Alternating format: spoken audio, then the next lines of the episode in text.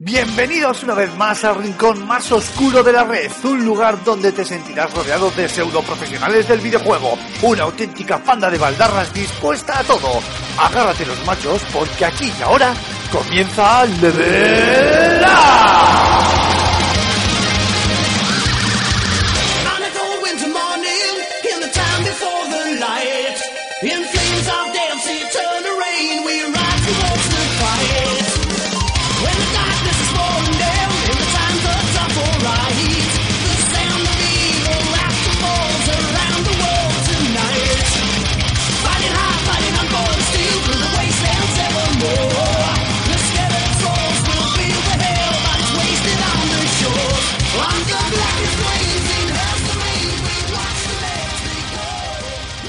Buenas a todos chicos y chicas, bienvenidos una semana más, bienvenidos, bienvenidas una semana más a Level Up, vuestro podcast de videojuegos, el podcast de videojuegos de fsgamer.com y del Fan and Serious Game Festival. Bienvenidos a este sep- sexto programa de la cuarta temporada en el que básicamente vamos a hablaros de juegos, juegos y más juegos. Hoy prácticamente es un monográfico de los últimos títulos a los que hemos estado o a los que estamos eh, jugando. Pero bueno, eso lo veremos ahora, por supuesto. También tendremos la firma de José Carlos Castillo que nos va a hablar, nos va a hacer la review de ese Bayonetta 2 y 2 más 1, porque también está la primera parte para Switch. Y también Raúl se nos ha grabado alguna cosilla para hablarnos de esa supuesta adicción a los videojuegos en relación a todo este tema de, bueno, de la inclusión, ¿no? de los videojuegos dentro del Plan Nacional eh, contra las Adicciones eh, y la respuesta de, de Ivy al, al respecto.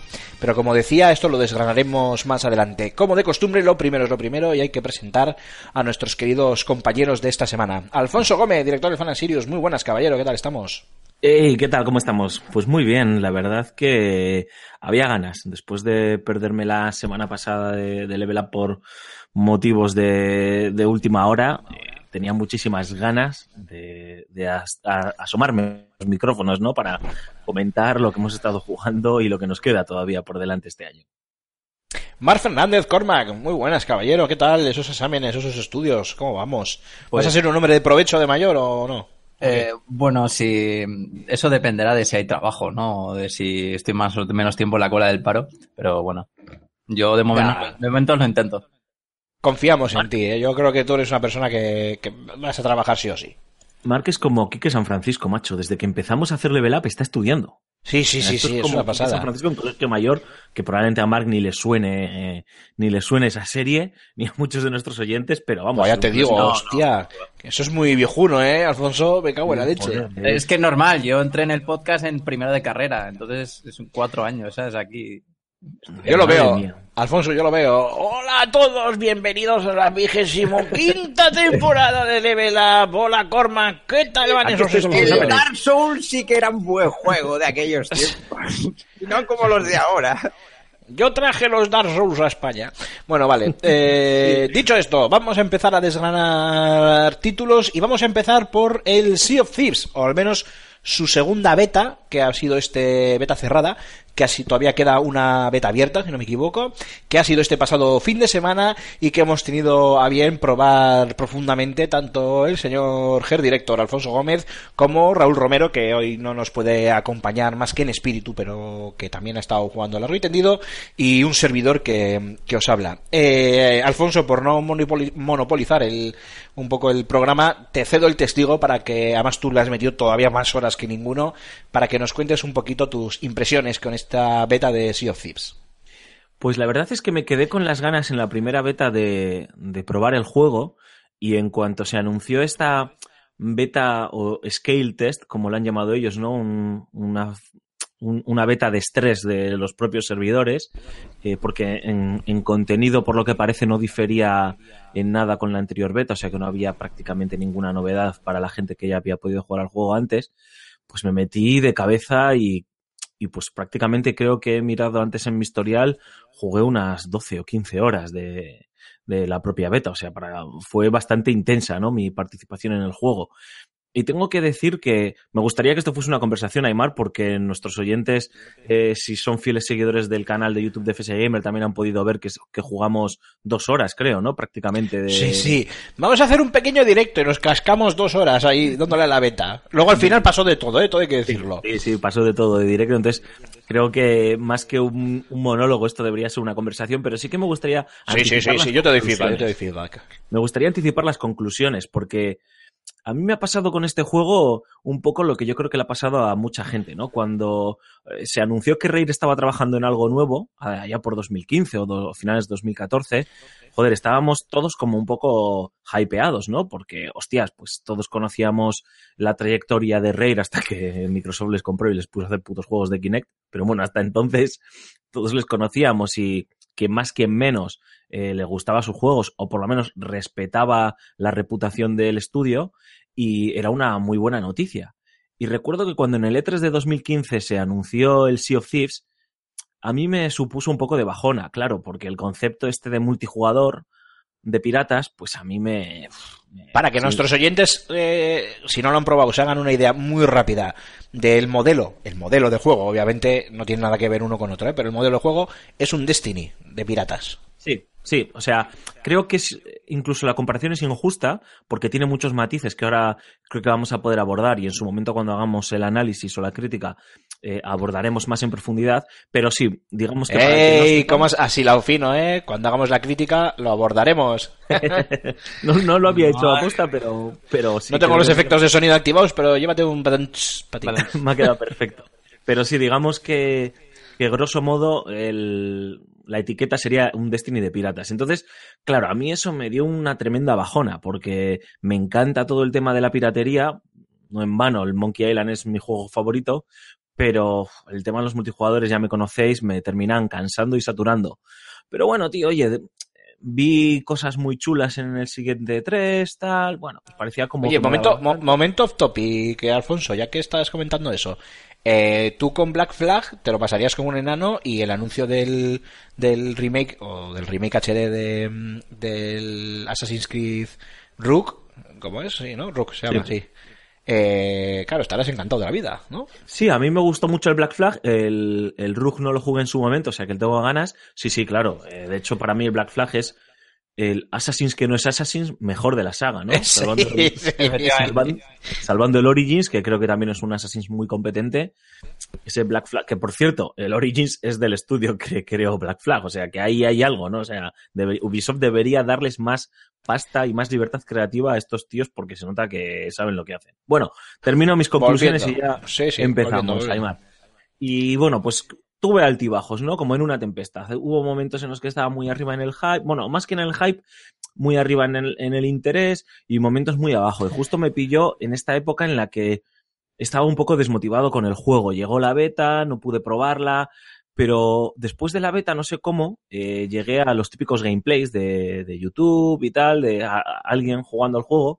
Y dije, ¿qué coño, tío? Voy a ver, a ver de qué va esto. Y ya fue cuando dije, hostias, ojo, eh, ojo que aquí puede que Microsoft tenga algo gordo entre manos y, y estamos, y no Y estoy es- haciendo el caso que se merece. Y es mucho decir, teniendo en cuenta que es uno de los tres prácticamente exclusivos del, del año gordos que tiene Microsoft, o sea, si no tenemos en cuenta los, los indies, y que los otros dos son pues el State of Decay 2 y el Crackdown 3, que bueno, oye, a ver, que bien vale, pero tampoco estamos hablando de Gears of War o, o yo que sé qué. Sí, pero de todas maneras, yo ya visto lo que ha hecho Raid y lo que ha hecho Microsoft con Sea of Thieves, no quiero anticiparme a ser muy crítico con los otros dos títulos, porque, y ya termino las conclusiones, probé la beta, como he dicho, le metí 12 horas, y chicos, tengo que deciros que estoy como loco, pero como loco, esperando a que llegue este juego y se ha puesto el número uno en todas mis prioridades por encima de, de cualquier Gears of War, de Last of Us, de, de Spider-Man y demás. Es que lo Un que he mesecito vivido queda, ¿no? jugando- queda nada, un mesecito. Lo que he vivido jugando a este juego, eh, hacía mucho tiempo que no lo vivía, ¿no? Y la ilusión que se me ha generado, las ganas de, de volver a, al mundo que nos propone Sea of Thieves, eh, hacía muchos años, pero años, ¿eh? Que no las vivía jugando con otros juegos que me han encantado y que he disfrutado. ¿eh? O sea que, ojito, que estos son palabras mayores. Y ya, Aymar, te Bien, dejo bien. que empieces. Bien, lo primero es bien, así todo lo que vaya llegando para mí. no, vale, bromas aparte. Eh, bueno, pues centrándonos ya un poquito en lo que pudimos eh, jugar y que repito una vez más a una a un riesgo de, ser repetitivo, por la redundancia, eh, eh, lo tenéis en el canal de fsgamer.com en, en, bueno, de fsgamer en YouTube. Son casi dos horas de, de streaming y la verdad es que eh, en ese streaming pasa de todo. O sea que os podéis hacer una idea, por lo menos de lo que fue la beta, una, perdón, una idea bastante amplia. Dicho esto, eh, centrándonos ya en lo que pudimos jugar, cosas así, voy a ir lanzando pinceladas con las que yo me quedé y que me llamaron mucho la atención. Por ejemplo, que a pesar de su estética eh, tipo cartoon, ¿no? Tipo dibujo animado, tiene algunos aspectos, bueno, o sea, tiene no, a nivel técnico es una auténtica salvajada de juego. sí, y sí. el tema del agua es impresionante. Las físicas del barco, de los barcos, de los galeones y demás. eh, eh, el agua, la física de- del agua. Y luego todo en general, por más estética cartoon que, que pueda tener, que puedas decir, ah, bueno, pero bueno, es que esto, claro, no es lo mismo que representar gráficos hiperrealistas, no, no, no, no, no, es una sacada de... es un apijo sacado, como dicen en la vida moderna, de, de Rare, porque es, es fantástico, o sea, a mí me, me, me maravilló. Además, a pesar de ser una beta, la verdad es que hasta el final, casi al final, no tuvimos apenas lagazos ni, Lagazos. ni problemas ni nada. Pudimos jugar bastante bien, muy mancos, porque somos muy mancos. A estribor, a babor, a la derecha, tú gira, Nah, ya me lo gira, dale empollado. todo, dale ya todo. me lo he empollado. Ya me lo he empollado porque, joder, dije, hostias, no podemos ser tan, tan imbéciles, ¿eh? Y ya me he empollado Tú, todas. tú, tú te lo has empollado. Yo soy hijo de, de- de padre marino, Yo- marinero, yo- perdón. Que es, que es, que es todavía más, más gordo y más grave, ¿sabes? Pero bueno, todavía babor, estribor, popa y proa ya sé lo que es. Poco más, ¿eh? Luego ya el tema del velamen y todo eso. ¡Arriar las velas! a lo que, a lo ¡Soltad que las garfias! antes de que, de que sigas avanzando, ¿no? Eh, no voy a añadir nada porque firmo debajo, pero es que es cierto, tío. El arte, es que el arte del juego Sí, es, que es una maravilla. sí, sí. Es decir, eh, iluminación, las físicas, el- Sí. todo, todo, todo. Siempre se dice que una captura, incluso un vídeo por muy alta calidad, salvo que vea, lo puedas ver en 4K y demás, nunca le hace captu- eh, mm, nunca le hace justicia. ¿En Em, 4K, ¿En 4K qué te refieres? ¿A, a- a la calidad esa que hemos estrenado en el canal de FS Gamer? Y donde ya pueden encontrar nuestros queridos eh, oyentes y televidentes de YouTube, suscriptores, ver ahí nuestros eh, primeros eh, grandiosos creo- vídeos en 4K. Eso es, efectivamente, a eso me refería. Pero el del Thieves no está en 4K, ¿no? eh, sí es, Eh, bueno, no. el, el gameplay no. El gameplay, o sea, el streaming que hicimos no está en No, no, pero tendremos vídeo a 4K del Eh, Sea of Thieves, no os seguro, seguro. Entonces, no le hace justicia. Y parece que suena tópico, pero es verdad. A mí, en su momento, lo, repito, ¿no? Lo que veía en internet o en los o en el propio E3, me parecía que era curioso el diseño, pero tampoco me, me parecía en algunos momentos hasta cutre y de vagos. Eh, pero cuando lo ves es que es lo que tú dices, ya no solo es el agua, es decir, la paleta de colores, los atardeceres, te, te regala unas estampas el juego alucinantes, ¿no? Y encima pues juega muy bien con la meteorología y cómo eh, se va formando una tormenta a lo lejos y vas viendo los rayos y se ilumina, no sé. Hoy, hoy sí, qué, impresi- qué impresionante. Qué impresionante lo de las tormentas, sí, Sí, por sí, es cierto. un juego muy bonito de, de ver y claro, tiene cierto sentido y aquí te voy a intentar te voy a intentar abrir una línea de, de conversación, Aymar, porque claro, también es un juego en el que quieras o no pasas mucho tiempo eh, moviéndote, ¿no? De un sitio a otro, de una isla a otra. En- Entonces, si el trayecto es todo el rato eh, similar, que al final lo es, pero no te está visualmente agradando o dando o incentivándote a que hagas algo, pues yo entendería que sería un juego pues muy, muy cansado, ¿no? En ese sentido, ¿no? Y claro, cuando es tan bonito, joder, pues por lo menos dices, vale, pues voy a ir de esta isla a esta isla, pues tengo un ratico en el barco y espero que encontrarme con alguien por el camino, o no encontrarme si estoy cargado de, cobre, de cofres y no quiero tener pelea con nadie, pues por lo menos que sea bonito, ¿no? O sea, eso es la leche. Y la distancia sí. de, de dibujado, ya está, ya termino. También muy bien, ¿eh? Es cosa que se agradece, claro. Porque me da a mí la sensación, no sé qué creerás tú, Alfonso, que este juego, lo de puntos de viaje rápido, no va a tener, ¿eh? No, no, no, no, no, no, No, creo no que tiene no. ninguna pinta, vamos. No, No, tiene claro. ninguna pinta. Parte de la gracia del juego es ese, ¿no? Es decir, que pases tiempo moviéndote y que puedan ocurrir cosas, que te puedas encontrar con gente, te asalte el famoso Kraken, o te metas en una tormenta por sorpresa, y es decir, que pasen cosas, ¿no? Entonces, Sí, claro, es un juego muy, muy dinámico en ese, en ese sentido. Y la historia, bueno, pues la historia se, eh, prácticamente se genera según vas eh, jugando Mm. y tú lo expresas de una manera, Alfonso. em, Narrativa emergente, ¿no? Lo que se llama la narrativa, Narrativa emergente, eso es, eso es que ya sabéis que tengo que estoy mayor y tengo problemas de memoria, ¿eh? ya las neuronas me, me fallan. Eh, pues bueno, todo el juego se baja, se basa, eh, lo que es la historia en sí, en esa narrativa emergente que básicamente es lo que tú decidas dentro de las múltiples y en la beta ya pudimos catar un poquito de lo que eh, se intuye va a ser una enorme cantidad de contenido jugable que luego obviamente estoy convencido de que Rare va a expandir a lo, a lo bestia. Y según tus elecciones, pues bueno, esa narrativa emergente va creando una historia, una aventura alrededor de tus, de tus actos, de los tuyos y de los de tus compañeros.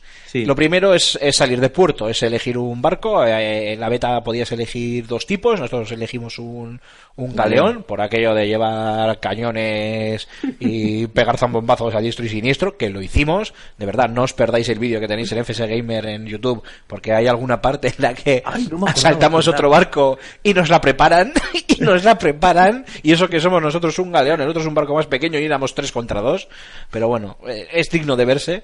Y bueno, una vez que llegas al galeón, pues lo primero que te encuentras es un poco eh, hacerte, a, hacerte a él.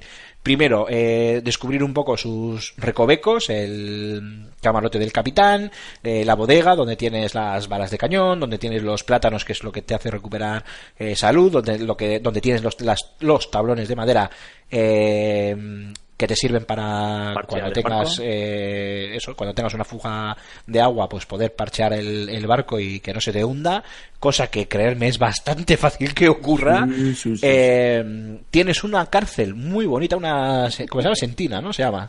Una sentina, sí.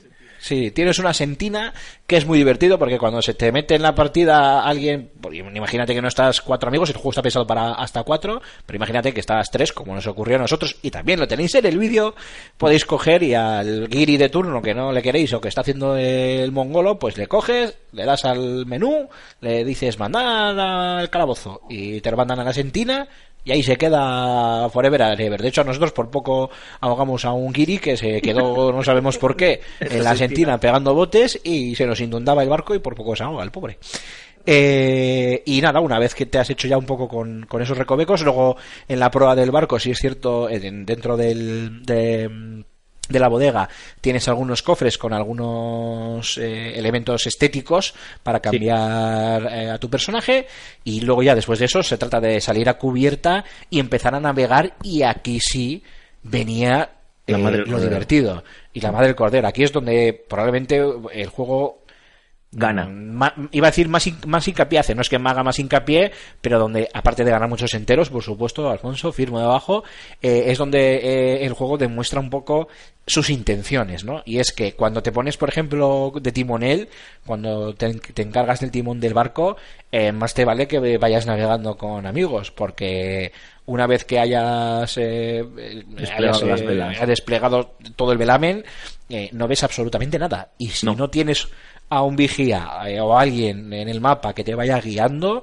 pues probablemente acabarás encallando o comiéndote alguna roca o tal. De hecho, en el vídeo lo tenéis como se nos va un momento la pinza en varias ocasiones, ronchamos el galeón contra varias rocas y todos a parchear con los tablones de madera y a sacar agua con los cubos, con, con nuestros cubos, con nuestros baldes, a sacar agua de, de achicar agua del barco porque nos, nos hundíamos. Eh, huelga decir, que no lo he comentado, que tenemos un extenso inventario donde podemos encontrar candiles, eh, catalejos, eh, un Brújulas. cubo, brújulas, los mapas que vayamos encontrando, que son un poco las misiones para que nos entendamos, aparte de, al menos de inicio en la beta, luego supongo que habrá bastantes más cosas, eh, una espada y una, y una pistola como armas para Y los luchar instrumentos musicales. contra los enemigos. Ah, eso, y apretando, que yo, que, que yo lo tenía delante y no lo veía, y apretando el botón X cuando tienes desplegado la, la ruleta de, de elementos, pues pasas a instrumentos musicales, algo que a Raúl le gustó mucho y nos puso la cabeza como un bombo,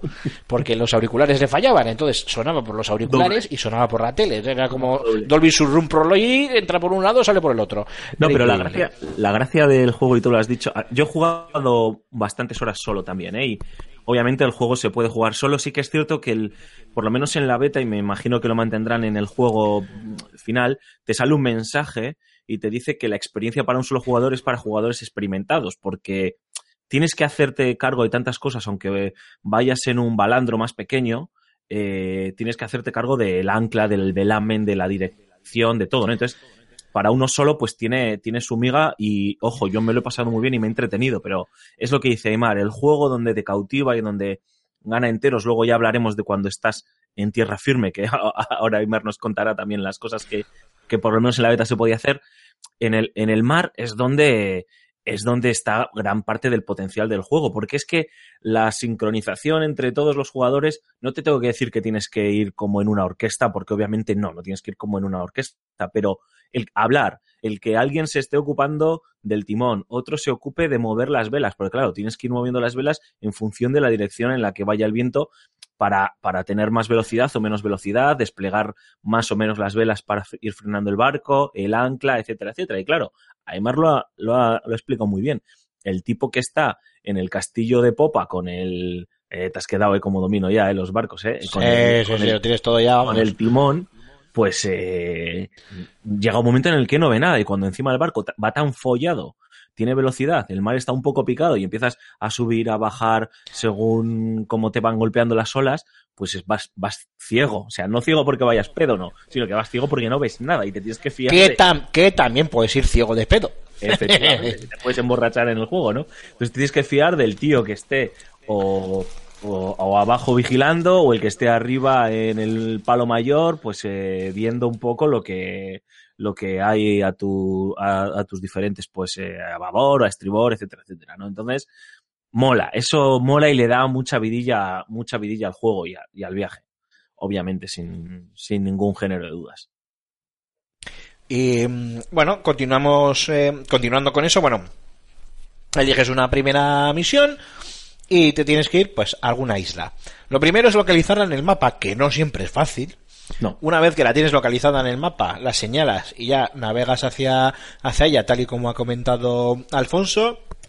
Repetimos, hay que tener en cuenta todo, el ancla, todos los juegos de, de velas, eh, el timón, eh, no sé, mira, eso no, compro- no comprobamos porque no teníamos el galeón cargado si la estiva tiene algún tipo de efecto en el juego. Es decir, cuando navegas y el mar se pica o se pone bravía, es verdad que el, que el barco se estiva. Es verdad que el barco empieza a ladear y parece que empieza como que, que- que te vas a ir a pique. Eh, no sé si cargar el barco con demasiadas cosas que de- para empezar ni siquiera es muy recomendable porque como, como te zumben el mango lo has perdido todo.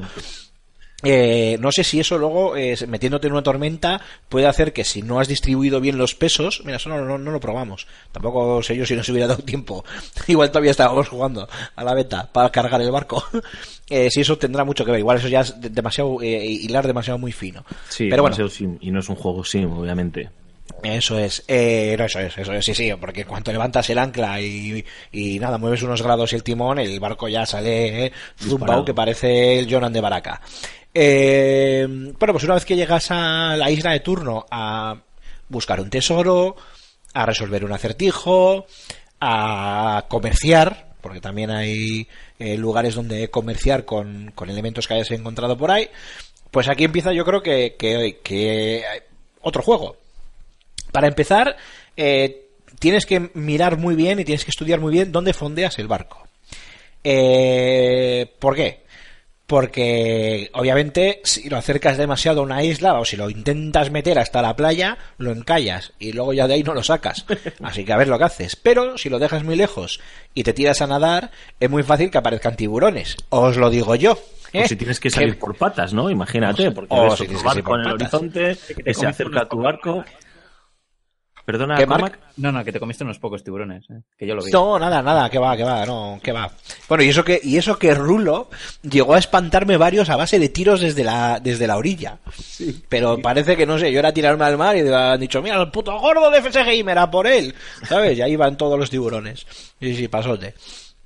Eh, bueno, llegas a, a tierra firme y todo lo que hemos eh, hablado hasta ahora eh, eh, se sigue manteniendo. O sea, todo el tema estético, todo el tema técnico, todo el tema jugable, todo se transforma pues en eso, en, en, en una aventura ya en, en tierra firme.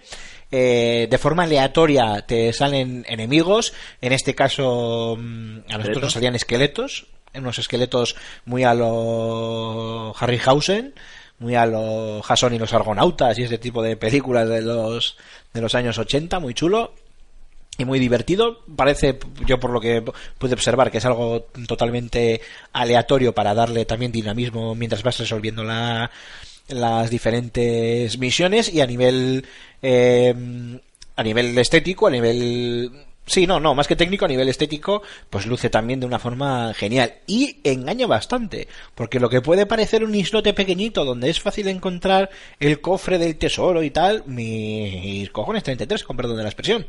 Eh, a veces puede ser un problema y no ser tan tan fácil. De hecho, creo que nosotros tuvimos que renunciar a una misión, la del acertijo, porque al final no pudimos con ella, ¿no, Alfonso? Sí, sí, renunciamos finalmente, pues obviamente Porque, ah, y, y porque además el, un guiri nos hundió el barco.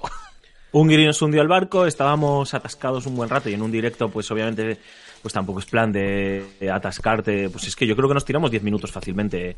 Eh, Tranquilamente, sí. Claro, porque las misiones, las misiones de, búsqueda de tesoro, por lo menos lo que se pudo apreciar en la beta, eran, eran de dos tipos. Por un lado, tú puedes comprar el, mapa eh, y te dan un mapa, buscas esa isla y en esa isla pues viene marcado con una X o con dos o con tres, depende, hay islas que tienen uno, dos o tres tesoros. Eh, y pues bueno, pues tú eh, orientándote, buscando referencias eh, eh, físicas en la propia isla, pues empiezas a orientarte y tal, y pues terminas excavando y encontrando el tesoro y punto, ¿no? Y luego hay otros que son acertijos. Claro, esos acertijos, eh, pues como su palabra dice, eh, pueden ser más o menos sencillos de entender o sencillos de interpretar.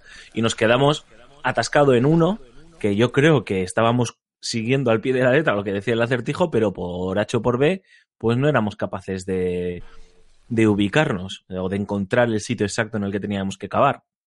Y ya llegó un momento en el que obviamente renunciamos. Estoy seguro que si estamos jugando la partida tranquilamente sin el directo hubiésemos estado ahí como borricos hasta encontrar, o por lo menos hemos- por lo menos hubiésemos cavado en toda la puñetera isla cada Sí, sí, metro sí. cuadrado hasta encontrarlo por orgullo, ¿no?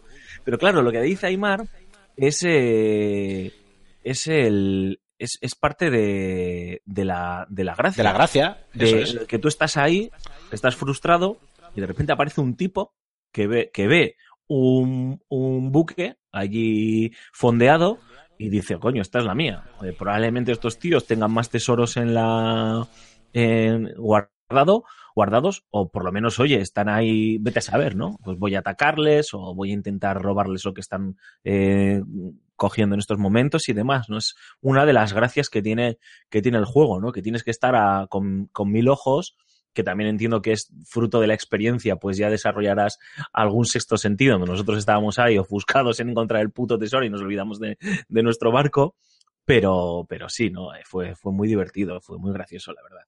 Y en cuanto Sí, a los encuentros, si quieres que lo contemos, a ver, es un juego, y aquí creo que es una de las diferencias eh, con respecto a, a un Destiny o a otros eh, juegos de este estilo, y es que no, no hay niveles y tú vas mejorando según vas subiendo niveles o tus armas van mejorando sus estadísticas según vas subiendo niveles, ¿no? No, el juego no quiere esto, quiere que todos vamos a ser iguales de principio a fin. Eh, lo que pasa es que entienden los desarrolladores que cuanto más vayas jugando, tú como jugador, no tu personaje, vas a desarrollar ciertas habilidades que, pues bueno, pues que te van a hacer ser mejor en el juego, ¿no? O sea, pues vas a ser más avispado o vas a desarrollar ciertas estrategias o ciertas técnicas o ciertas habilidades propias tuyas como jugador que te van a dar pues esa ventaja que a lo mejor un novato no tiene, ¿no? Que era lo que nos pasaba a nosotros durante la beta. Y ahí hay, para mí, una cosa que marca la diferencia o un argumento que marca la diferencia con otros juegos, ¿no? Que muchas veces te pasa la sensación que dices, joder, me voy a meter ahora aquí en el Destiny, macho, y hay gente que ya lleva cuatro meses jugando al juego, tiene los muñecos en nivel 40, con armas mega legendarias y demás, ¿no? Este juego no, Sea of Thieves no propone esto.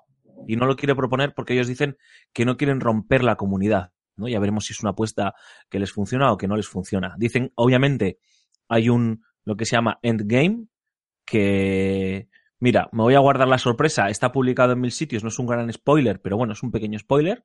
Hay un endgame, pero después de ese final de juego, dicen los desarrolladores que empieza otro juego, ¿no? Pero Sí, muy, muy de división. empieza otro juego al que puede acceder todo el mundo. Es decir, cua- eh, en el juego el, objetivo es convertirte en un pirata legendario. Y cuando te conviertes en un pirata legendario pasa algo que no voy a explicar, que no es un super spoiler, pero bueno, yo entiendo que la gente a lo mejor quiere llegar virgen al juego. Y imaginaos que Aymar mete muchas horas eh, o consigue llegar a ser un pirata legendario y demás. Cuando juguemos Aymar y yo juntos, yo voy a poder acceder a las misiones que tiene Aymar como pirata legendario, ¿no? Que son obviamente misiones más complejas, muchísimo más desarrolladas, eh, más difíciles, etcétera, etcétera, ¿no? Pero no significa que Aymar tenga una espada más 50 o un trabuco, que también lo tiene, más 23, cosas que también- eh, eh, sino simplemente pues él es un jugador que ha metido más horas y que él es más habilidoso. Aymar, no es un muñeco. No, sé si me, no sé si me explico. Es que a lo mejor lo estoy haciendo demasiado abstracto, ¿no? Pero No, sé no, si- no, al revés. Yo creo que está quedando claro. muy claro que la, que la experiencia de juego enriquece, literalmente, enriquece y aumenta la experiencia del jugador y no de su personaje dentro del videojuego. Eso es, y ellos quieren apostar por ello y a mí por eso me pareció como más atractivo, ¿no? Eh, obviamente luego el juego va a tener sus propias microtransacciones, que ya ha desatado una pequeña polémica dentro de la comunidad de jugadores o de seguidores de, de Sea of Thieves, perdón, pero las microtransacciones van a ser de temas cosméticos. Es decir, no, no vas a poder comprarte, pues lo que te digo, ¿no? Un trabuco más 23 y demás. O sea, vas a poder comprarte pues O sea, un loro nada- o un Nada, sombrero, nada de, de loot boxes que puedan hacer que la partida decaiga de un lado u otro, ¿no? Efectivamente. Pues creo que es un momento perfecto para que escuchemos a nuestro compañero Raúl, ya que precisamente él hoy nos es- esta semana, mejor dicho, nos quería hablar de, de ese tema, no de las loot boxes eh, per se, sino de todo lo que se ha generado alrededor de las mismas con eh, bueno la inclusión de, mm, los videojuegos en el plan eh, nacional contra las adicciones eh, y bueno y obviamente la, la la controvertida, bueno, iba a decir controvertida respuesta, no, pero la indignada respuesta, como no, de AEBI, como cualquier otra asociación. Así que si os parece, y a colación del tema, vamos a escuchar a nuestro compi Raúl.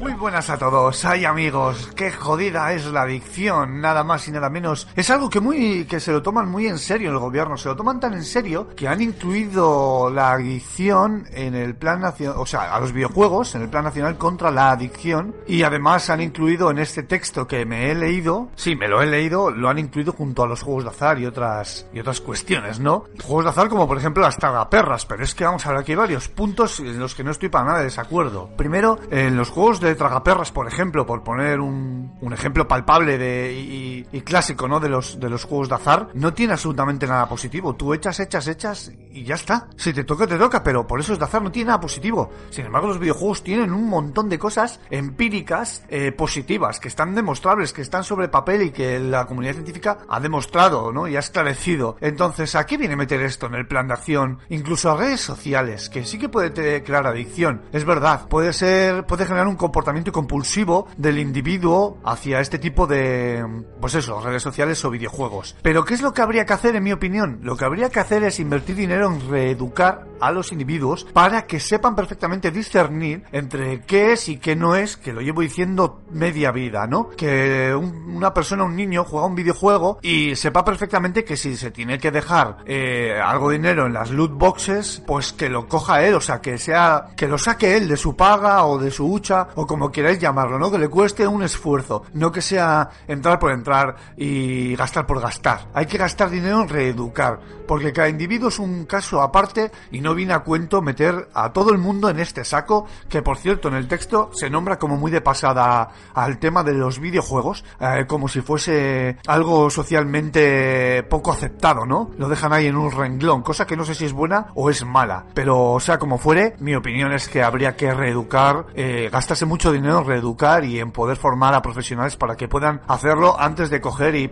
pues me lo meto en este documento como el que mete, yo que sé, un poco de trigo en un saco. Hala, ahí lo dejo. Ahora a, a explotaros un poco el coco y a ver qué, qué, qué comentáis, qué opináis. Ale, por la sombra. Pues muy bien, Raúl, muchísimas gracias por tu comentario. Eh, personalmente creo que no le he entendido nada lo que ha dicho. Porque no estoy, no estoy muy seguro. Sé, sé que, sé que quiere que reeduquemos, pero no sé yo muy bien en qué, en qué sentido. Pero bien, bien, Raúl, bien. Tú, como siempre, de, de, de 10, de chapo.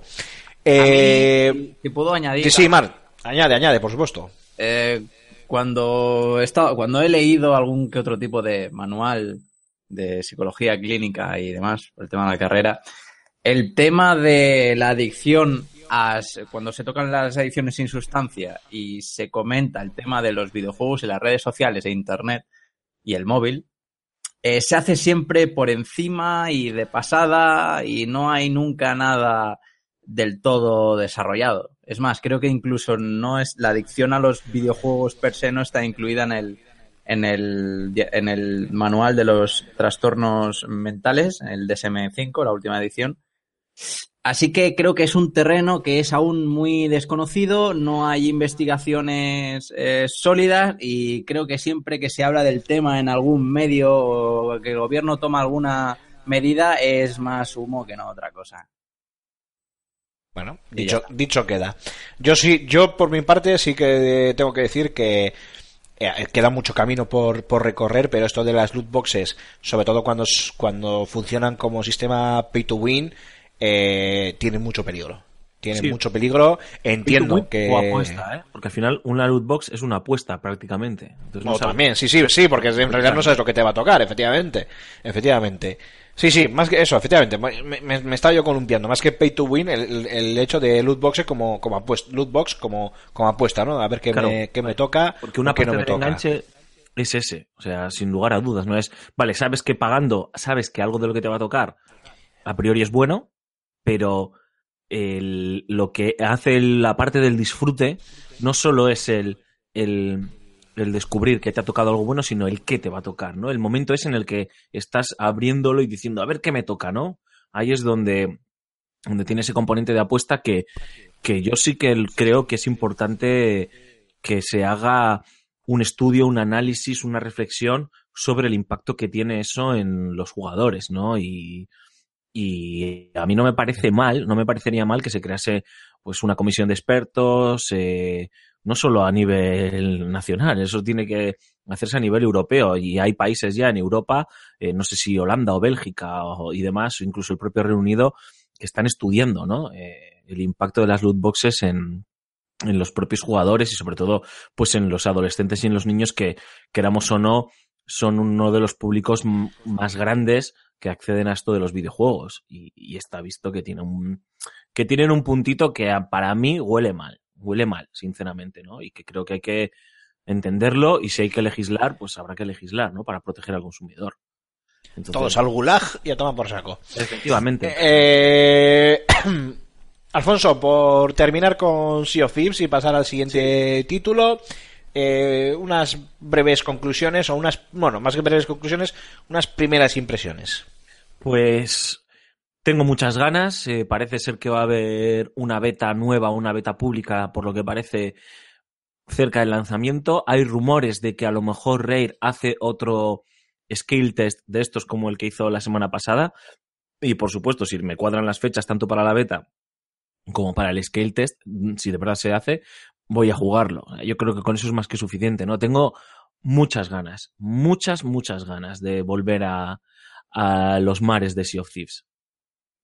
Bueno, pues yo poco más que añadir, firmo debajo. Igual no tengo tanto, tanto, tanto entusiasmo como tú, pero entiendo porque el, el tuyo también viene teñido, ¿no? De esa, de ese amor por Monkey Island y demás, pero, pero es un título que me, que, que me ha gustado mucho este primer contacto. Eh, sabéis que me gustan mucho los cooperativos, sabéis que le he metido horas a morir a títulos como Wildlands o The Division, por decir solo un par de ellos, que me gusta lo de lo del tema de, jugar con los colegas Y, y que además estoy contigo, que me gusta mucho, Alfonso, el hecho de, de que no sea un título que si lo dejo aparcado un mes, al de un mes aparezca y de repente todo Dios sea pirata a nivel 70 y no haya Dios que avance por el juego, sino que todo esté eh, bastante bien eh, comedido. Así que nada, esperándolo también con, con muchas ganas. Pues- Dicho pues nada, esto- Cuando, cuando encontréis el, el One Piece y os convirtáis en el rey de los piratas, me avisáis. Joder, otro con One Piece. ¿Cómo se nota que tú eres un millennial y nosotros somos senials? Ya tenemos Siempre me ha unos, dado unos añitos. en este off topic el tema del One Piece, quiero decir. Y Pero eso es de piratas de verdad, tío, porque, un, porque es que tiene una pinta un poco rara eso, ¿no? A ver, de verdad entre comillas, ¿eh? Ya sé que un tío que estira el brazo como si fuese boomer, eh, pues eh, de verdad no tiene, pero ¿es una serie de piratas o es en plan de mofa Sí, japoneses? sí, sí. A ver, eh, tiene un estilo muy característico y cómico, pero es, es seria. Y plantea ciertas cuestiones, plantea muchas cuestiones bastante interesantes que son o más profundas de lo que a priori aparenta. Pero evidentemente es una serie anime y muy larga. sí, sí, me han, dicho, me, han dicho Alfonso, me han dicho Alfonso que la última temporada la ha dirigido Terrence Malik. No te digo más. Por eso hay que tener, hay que tener estómago para, para tragarse esas cosas. Uh, topa ti. Ya cuando saquen la película Live Action Motion, me, o eso, me Lo hará. Netflix en breve, seguro. sí. Sí, sí, eh, ya ha sacado ya la, ¿no? La de Full, Me- Full Metal Alchemist, Alchemist. Qué miedo, O sea que- no, por favor. Pues creo que está ya, si no me equivoco. Sí, sí. Bueno, dicho esto, eh, Kingdom Come, Deliverance. Eh, creo que de los tres que estamos aquí, porque nos falta Rulete hoy que no ha podido estar con nosotros, eh, tú le has metido ya unas cuantas horas, Alfonso. Eh, Pues, sí. Cuéntanos, haznos una- un breve resumen de lo que has podido jugar y luego ya te, te asamos nosotros, te acribillamos a preguntas. Pues con Kingdom Come me volvió a pasar algo parecido, algo parecido que con Sea of Thieves. Eh, aunque aquí mis impresiones son un poco más mixtas, como le gustan decir a los americanos.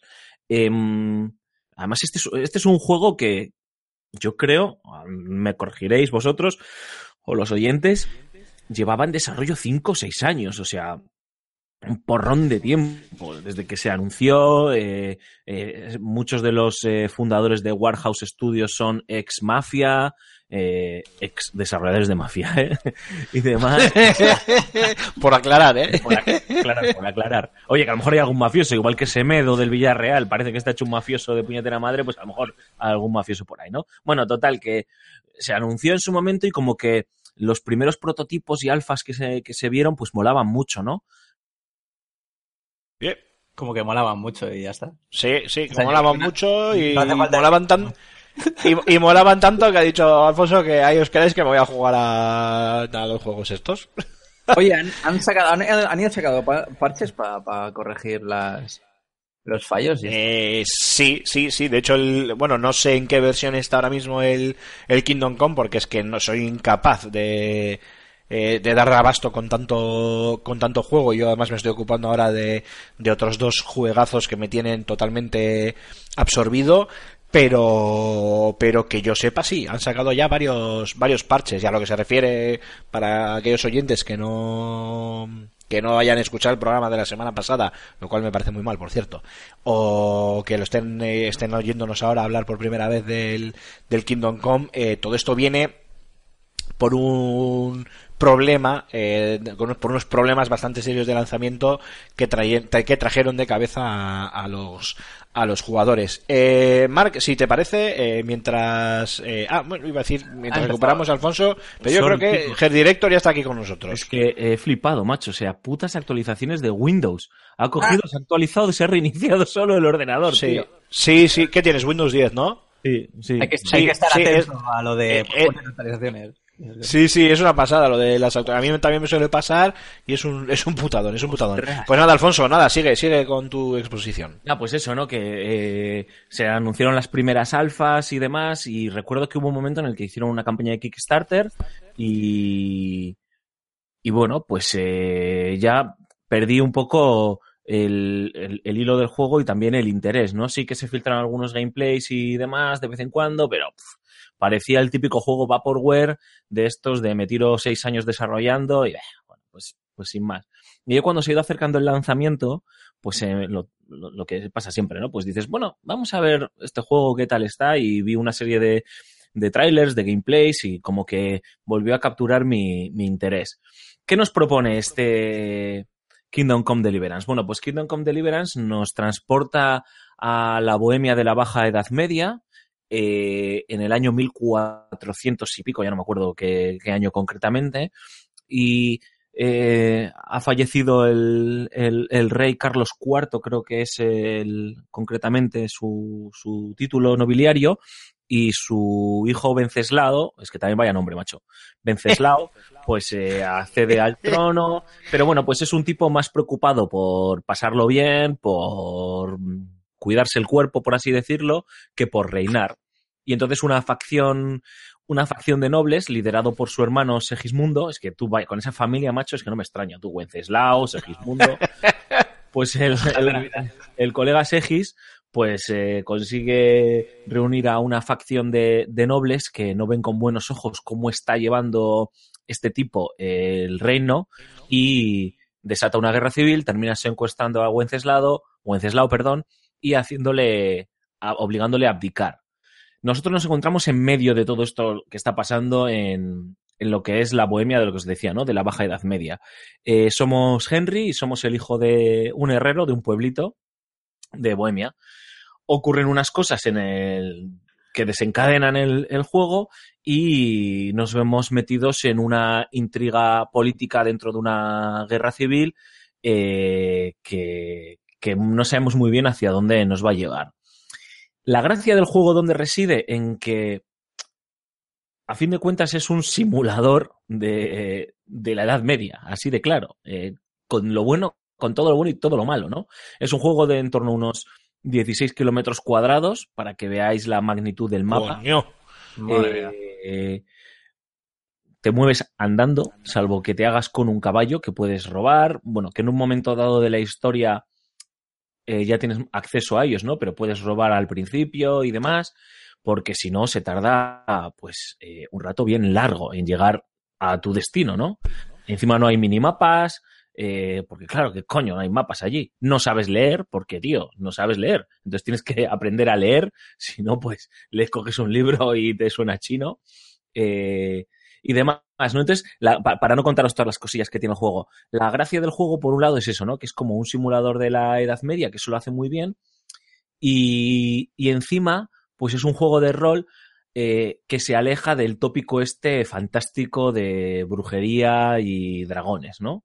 Que, que está muy bien, que a mí me gusta mucho, pero que nunca, o hacía mucho tiempo, yo nunca recuerdo, ¿eh? pero por no meter la pata, nunca se había ambientado en un entorno tan realista. Eh, es un juego que no es para todos los públicos. Lo avanzo desde ya. No se cocina muy a fuego lento y se nota que le faltan unos mesecitos más de desarrollo. Eh, es un poco árido y además de los bugs que tiene y la optimización bastante por culera que tiene en PC y en consolas, pues lastran bastante la experiencia, ¿no? Pero si eres capaz de, de perdonarle esas cosas que sabemos que se, terminan mejo- se terminarán mejorando con, con el lanzamiento de los sucesivos parches que ya han prometido desde el estudio checo y demás, pues estamos ante un juego que, que nos va a deparar muchísimas horas de, de satisfacción, porque, porque es un juego que... mm, Es que no me quiero enrollar para hacer un soliloquio, ¿eh? voy a intentar ir al grano de, de las cosas. Eh, es un juego que, que nos permite abordar las distintas situaciones de formas tremendamente tremendamente realistas, ¿no? Eh, entonces, claro, no es lo mismo. eh, tiene, por ejemplo, un sistema que a mí me ha gustado mucho, que es el sistema de diálogo. Eh, entonces, no es lo mismo hablar tú con tus capacidades a un noble o a un vasallo. Según vas mejorando, eh, según cómo vayas vestido, si vas manchado de barro porque llevas muchas horas caminando por, por, por pues, pues eso, caminando por los caminos, eh, si tienes eh, la ropa ensangrentada o el arma llena de sangre o los guantes llenas de sangre porque acabas de enfrentarte a unos bandidos o acabas de matar a alguien porque te apetecía, ¿no? Porque, oye, eres así de salvaje, pues también influye en cómo el entorno y la gente que está contigo reacciona, ¿no? Y tú vas, según cómo tú te vas comportando, según cómo vas afrontando las diferentes em, conversaciones, eh, van mejorando también tus atributos de las conversaciones, porque eh, tú no tienes solo una habilidad que es conversar.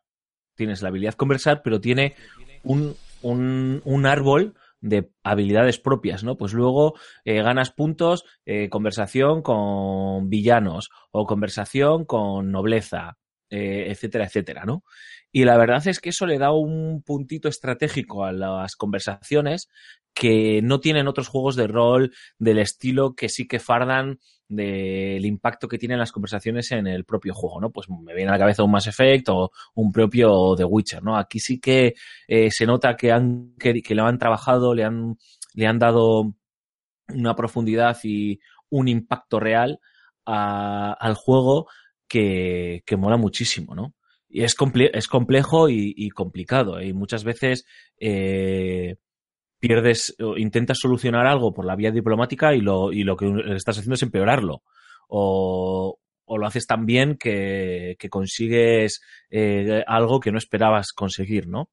Y eso es algo que a mí me ha gustado mucho, porque yo siempre en los, juegos intento abogar por la vía diplomática antes que sacar la espada. Pero si somos de descerebrados y queremos sacar la espada, además de deciros que vais a morir y mucho, eh, tiene un sistema de combate que a mí al principio me parecía, cuando lo veía en los vídeos, ¿eh? sobre todo y en los gameplays, no os dejéis engañar, de verdad, por lo que se ven en vídeos y gameplays, me parecía que era un poco como el tuntún, ¿no? De voy apretando aquí botones y voy soltando espadazos en primera persona, porque el juego es en primera persona, y Dios proveerá. No, no, no. O sea, aquí lo primero de todo es que tienes que entrenar. O sea, tienes que hablar con el artesano de turno o el maestro de turno, que igual para que en otras habilidades como el sigilo, como leer o lo que sea, pues te tiene que enseñar las nociones básicas de lo que sería la esgrima. Entonces tú cuando vas a enfrentarte a un enemigo, tienes eh, al lado de él, por así decirlo, o encima de él, un eje eh, norte, sur, este, oeste, noreste, sureste, para que nos entendamos, ¿no? De diferentes puntos a los que podemos atacar de diferentes formas. Así contado es como muy complicado y de hecho es bastante complejo hasta que juegas varios combates o entrenas bastante y, ves, ostras, que tiene mucha chicha, ¿no? Eh, puedes aprender fintas, golpear, contraataques. Es bastante complicado y bastante serio, pero porque es un juego que quiere demostrarnos que, que coño, que si desenfundas una espada, pues las probabilidades de eh, quedar muy mal herido o de morir, pues son muy altas, ¿no? Que es lo que pasaba también a- allí. Es decir, tú vas a un combate y no eres Conan. Te enfrentas con un tío que puede ser un analfabeto y te puede destrozar la vida, ¿no? Y, eso también me ha gustado mucho, ¿no? Pero entiendo que es una barrera de entrada porque no es el típico juego de rol sencillito de machacabotones que, que te hace pues ir avanzando y consiguiendo niveles y ya está, ¿no? Es un juego más táctico también en esa parte y por ende lento. ¿Y por qué es lento? Pues os lo digo desde ya. El prólogo del juego puede durar fácilmente 5 horas o 6 horas, hasta que empiezan a pasar cosas y hasta que tienes plena libertad para empezar a moverte, de verdad, ¿no? Por, por todo el juego, a ir haciendo diferentes misiones secundarias, las misiones principales, etcétera, etcétera. Eh, entonces, eh, yo creo que este componente em, histórico alejado de la fantasía, con este mapa tan grande, con este sistema tan complejo de atributos y de mejora de personaje, con una interfaz pues de los años 90, porque al final la gestión de los menús y demás pues podía haberse hecho de otra manera. Eh, este sistema tan estratégico del combate que premia más la astucia que la fuerza bruta, eh, convierte al juego en, en un juego para paladares, no voy a decir exquisitos, porque parece que el que le gustan otras cosas pues no tiene gusto, pero para paladares diferentes, ¿no?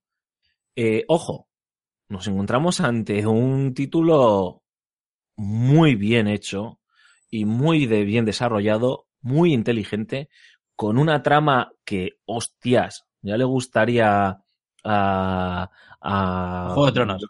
a Juego de Tronos tener que, que, que al que sepa perdonarle estas cosas, pues lo va a disfrutar, ¿no? Porque mm, creo que he leído por ahí, yo no he hecho más que rascar la superficie, son entre 50 y 60 horas eh, de juego, ¿no? O sea, y juego para rato.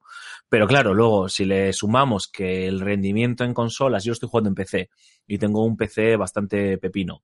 Eh, en consolas y en PC, pues no es el que es, que incluso yo le he notado un pequeño downgrade en comparación con lo que se ve en algunos trailers y en algunos gameplays de hace un tiempo, pues yo entiendo que echa un poco para atrás y los bugs, que tiene bastantes bugs todavía, eh, hace que, que yo entiendo que haya gente que se caiga por el camino, ¿no? O que le cueste ver las virtudes de un juego que si le hubiesen dado más tiempo, porque Mimo tiene muchísimo, ya os lo digo, o sea, los sistemas de, de combate, el sistema de diálogo, sigilo, etcétera, etcétera, están muy bien trabajados y yo creo que, que pueden inspirar a otros estudios eh, a intentar mejorar ¿no? lo que estos señores han, han implementado.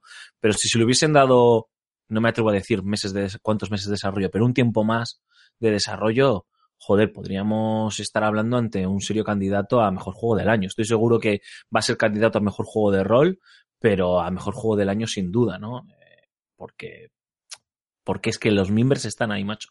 Sin lugar a dudas. Entiendo que es un estudio pequeño, que incluso se puede catalogar como juego indie, aunque no lo parezca, y demás, pero eh, tanta ambición tenía que verse plasmada de inicio, ¿no? O sea, yo no soy partidario de los que dicen, bueno, pero luego ya sacarán parches y el juego mejorará, no, tío. O sea, tú al final estás pagando un juego a precio completo eh, y tienes que tener un juego a precio completo como Dios manda, ¿no? Se le pueden perdonar ciertas cosas, ¿no?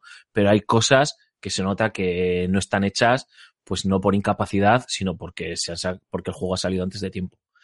Aún así, si te gustan los juegos de rol, si te gusta esta ambientación o, o te gusta eh, este tipo de retos, ya sean a nivel jugable, pues vas a disfrutar, vas a disfrutar del juego, ¿no? Pero tiene una barrera de entrada muy compleja, ¿eh? O sea, dedicarle 5, 7 horas a un juego de inicio para que empiece a arrancar son muchas horas, ¿eh? Estamos hablando de que con eso ya te has pasado un Gears of War o te has pasado un Uncharted. Sí. Sí, sí, sí. Eh, Y está en inglés, eso sí, el juego está en inglés con subtítulos en castellano.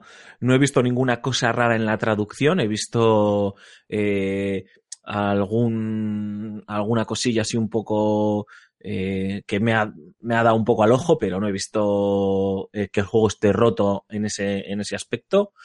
El doblaje, por lo que he visto, es bastante competente. Sí que hay alguna voz, pero bueno, al final, pues con tantas voces, también con tantos eh, personajes, pues es normal que dices, bueno, vaya voz que han cogido aquí, ¿no? Han cogido a- al primero que tenían en el estudio para que hiciese ese personaje, pero por norma general es un juego que incluso pues cumple, ¿no? La banda sonora tiene también dos cosas que a mí me, me chocan mucho. Por un lado, lo que son las escenas cinemáticas del juego, de una banda sonora brutal, en serio, de verdad, ¿eh? Brutal de hollywoodiense del reino de los cielos, así de claro.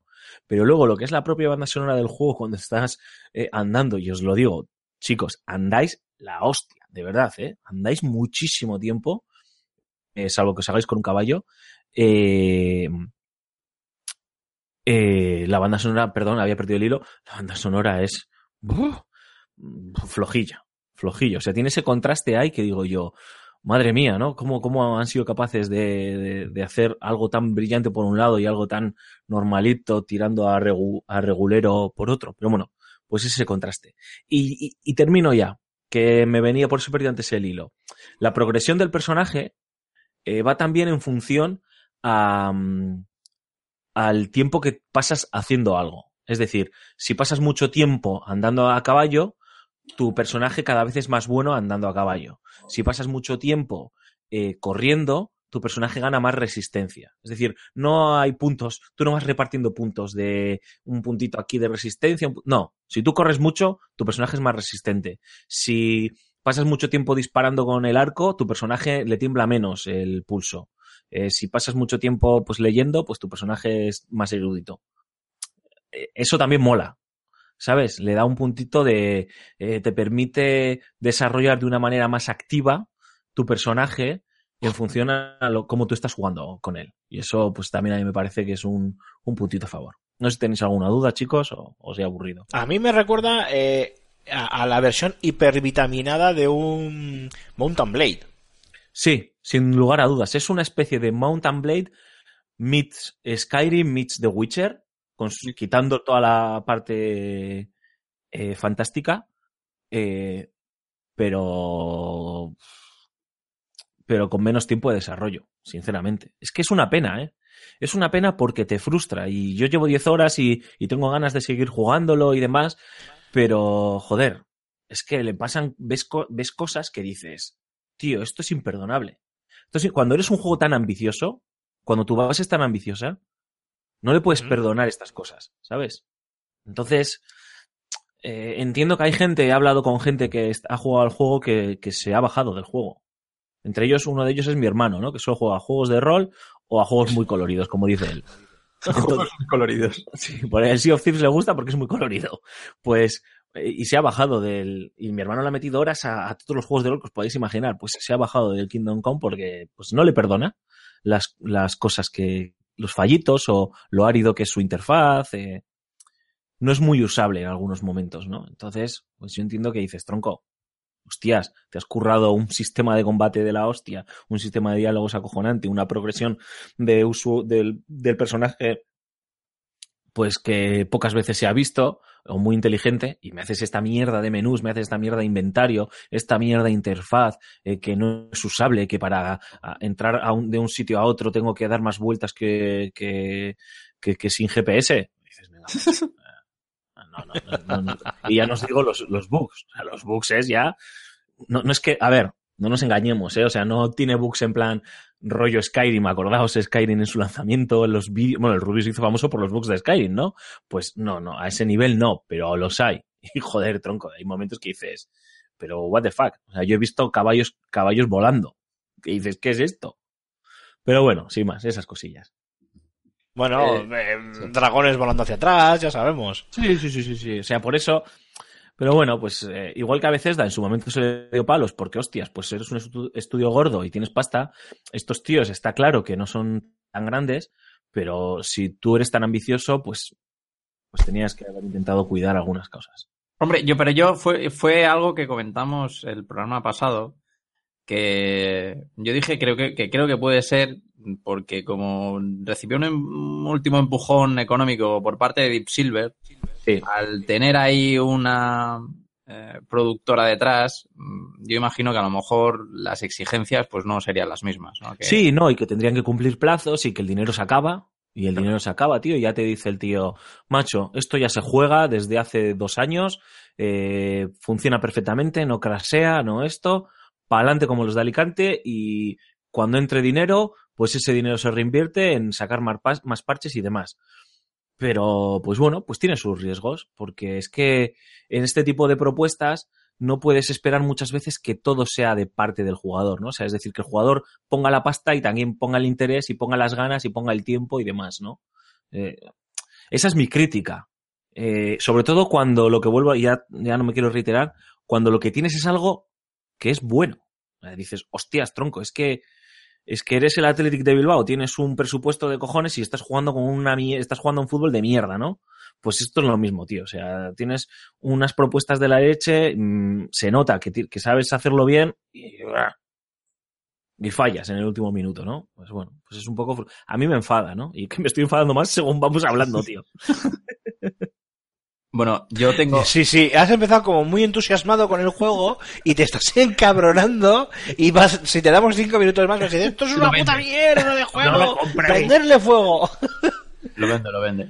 Yo tengo, Cormac, dispara. yo tengo, yo tengo una duda con respecto, imagino que habrá lo típico, ¿no? De este tipo de juegos que es la toma de decisiones en la historia, ¿no? Con los diálogos y ese tipo de, Hmm. de cosas. Pues eh, en este tipo de, de juegos, véase, véase a los del Scrolls, véase los, los Dragon Age, ¿no? Que suele, suele pasar una cosa con este, con este modelo de toma de decisiones en los diálogos que, que a mí me saca bastante de, de, la historia. Me- bueno, me fastidia un poco. Que es algo que yo llamo el, los momentos Dragon Age. Un momento Dragon Age es... eh, aquel momento en el diálogo en que tú, por X razones, eres, eh, como eres el elegido de los dioses, porque patata, empiezas siendo un don nadie.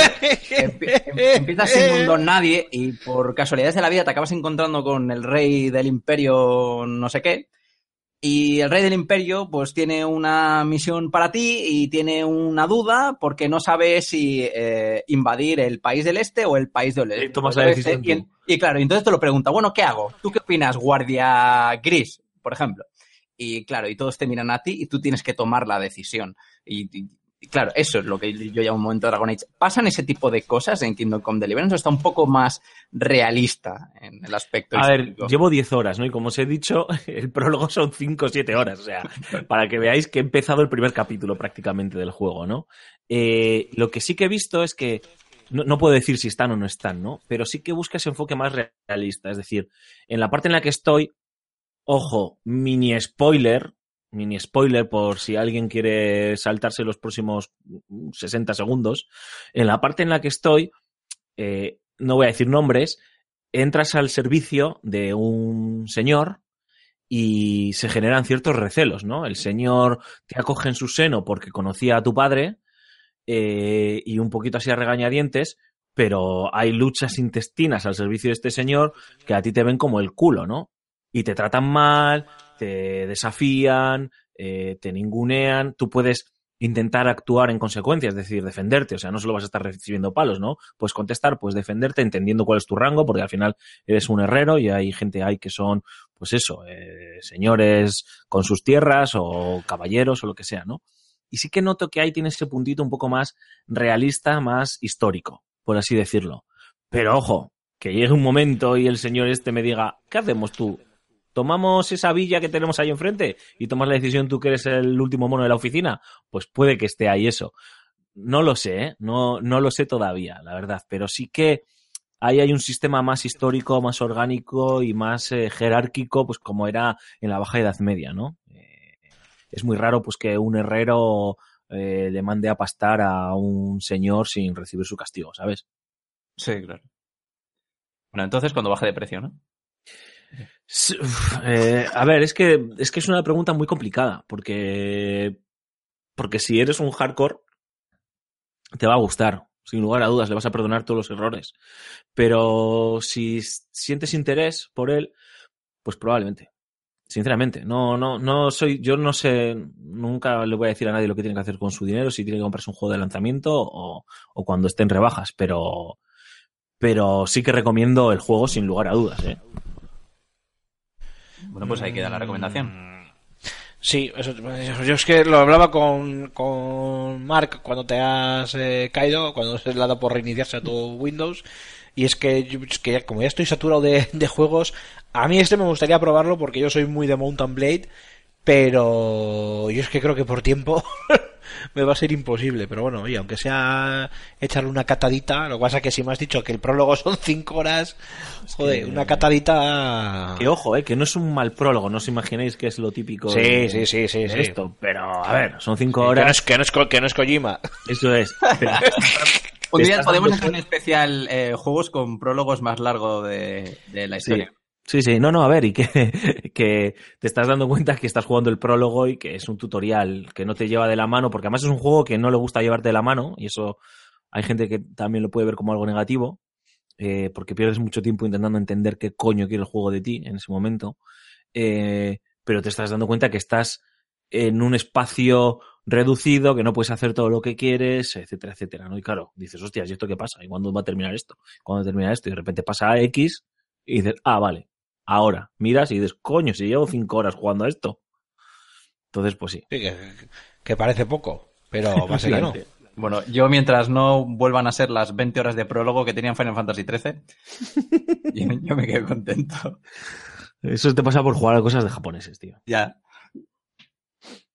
Pero bueno, Bueno, pues eh, si no tenemos ninguna pregunta más, eh, Mark, yo creo que, vamos, hemos dejado clarísimo lo que es este Kingdom Come del- eh, Deliverance y además yo creo que mejor que Alfonso no siga hablando del juego para que no se encabrone más el pobre. Eh, si queréis hacemos un nada, una breve pausa musical eh, pegamos un traguito de cervecita, de agüita, de Coca-Cola o de lo que cada uno esté bebiendo y volvemos, Nestlé, y volvemos, bueno, oye, nada, decir marcas. Vaya si quieren marcas, vale, o sea. que pa- eso es, que paguen, qué demonios. Eh, el que quiera beber cerveza, cerveza, el que quiera refresco de cola, refresco de cola y el que quiera refresco de té, de, de té. Eh, ala, vamos a hacer un breve descansito de unos segundos y volvemos ahora mismo. Que no se mueva nadie, que paso lista.